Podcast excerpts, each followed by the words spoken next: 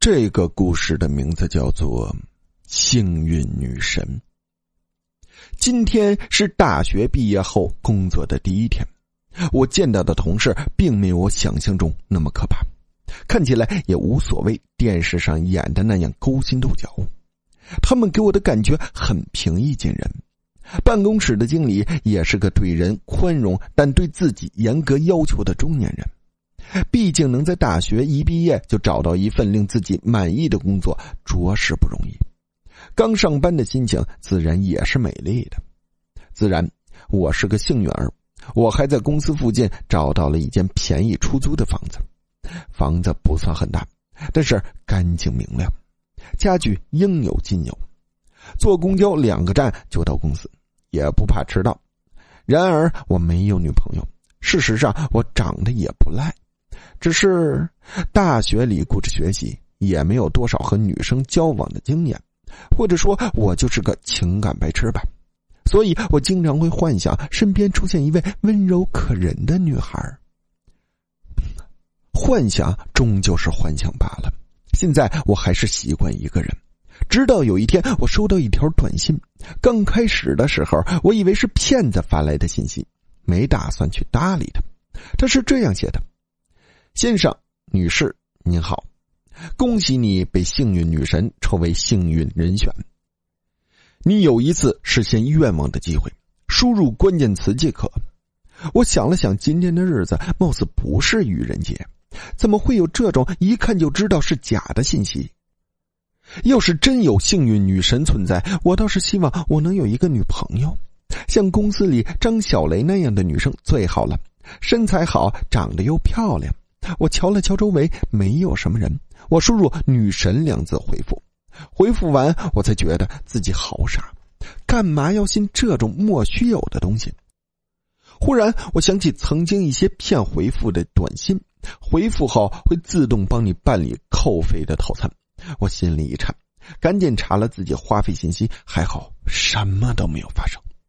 不过有一件事情发生了。就是张小雷最近和她的男朋友分手了，据说是她的男朋友在外面还有其他人，想想真过分。张小雷这么漂亮的女生还不好好珍惜，整天在外面沾花惹草。办公室里的其他男同胞可是对张小磊虎视眈眈，各自在自己的心里打着小算盘，我也不例外。毕竟我真的很喜欢这款女生。意外的事发生了。最近张小雷总是有意无意的把眼光放在我身上，他该不会是喜欢上我了吧？可是我们之间都没怎么交流过。晚上下班的时候，张小雷很明显的向我走过来，他竟然问我是否可以和他一起吃晚餐。张小雷真的和我在一起，这也是我开始相信那条短信的原因。难道我真的收到幸运女神的眷顾了？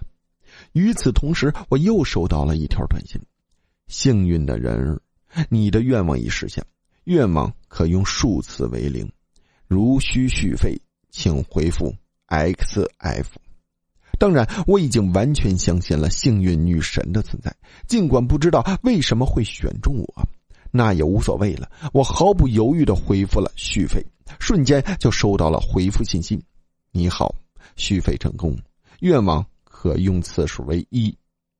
话说起来，这次续费花掉了我多少钱？我查了话费信息，结果发现一分钱也没有扣。难道幸运女神不食人间烟火？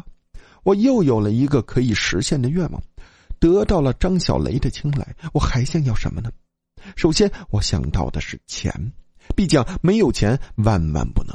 如果有钱，说不定我还会炒老板鱿鱼。最近公司里的王强很讨人厌，总是有意无意的找张小雷搭话，看着就来气。但是他又是我的上司，在公司里实在不好发飙。今天他还把小雷叫进了办公室，聊得很开心的样子，看着就来气。我跟张小雷讲了好几次，别让他和王强靠得太近，可是张小雷总是很执拗。这阵子让我们的感情变得很僵。如果让王强消失怎么样？看他那色眯眯的样子就讨厌，我心里这样想，情不自禁的在手机里输入“让王强消失”。回过神的时候，短信已经发出去了。第二天去公司的时候，确实不见王强了，他真的消失了。等到了中午的时候，听同事说，貌似王强早上出了车祸，被送进医院治疗了。我的心一上一下不得安宁，毕竟王强出了车祸，莫非和我有关？我只是想让他不再骚扰张小雷而已，没想过会闹得这么大。还好不会有人怀疑我，也不可能怀疑我。第三天的时候，听说王强不治身亡了。公司还为他举行追悼会，我心里忐忑不安。尽管我只是发了一条短信，但是仿佛就是我亲手杀了他一样。不过，只是过了几天，我就彻底放下了。我有幸运女神在身旁，我有了很多钱，也有了一栋很大的别墅，身边有漂亮的张小雷。可是张小雷个性还是那么倔，常常不听话。我稍微晚点回家，他就会在我耳边叨唠个不停。这几晚张小雷自己也都很晚才回来，他都干嘛去了？今晚他回来的时候，一身的酒气，明显就是去了乱七八糟的场所。我大声质问他，他竟然还顶嘴，真心烦人。要是张小雷能一心一意只听我一个人的话，多好！于是我向幸运女神许愿，我要张小雷一辈子乖乖听话。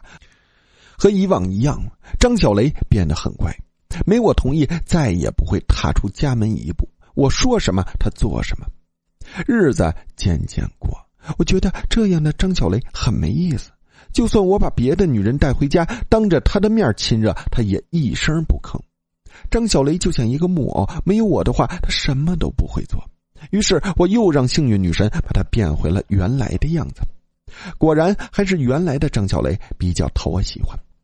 那天我和张小雷驾车去外头兜风，过一处山路的时候，不知道是哪个家伙丢的钉子，车轮被扎破，当时没能把车停下，直直撞上了山体。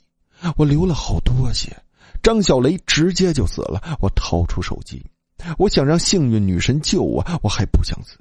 我刚刚提交续费短信，结果一条信息发来了。我欣喜的打开，对不起，您的余额已不足，无法续费。输入 CX 可查询余额。我卯足劲儿发出信息，但是脑袋一沉，一下子没了知觉。后来手机震动了一声，收到了一条信息，上面写着：“你好，你的寿命余额为零。”故事到这里呢就结束了，感谢大家的收听。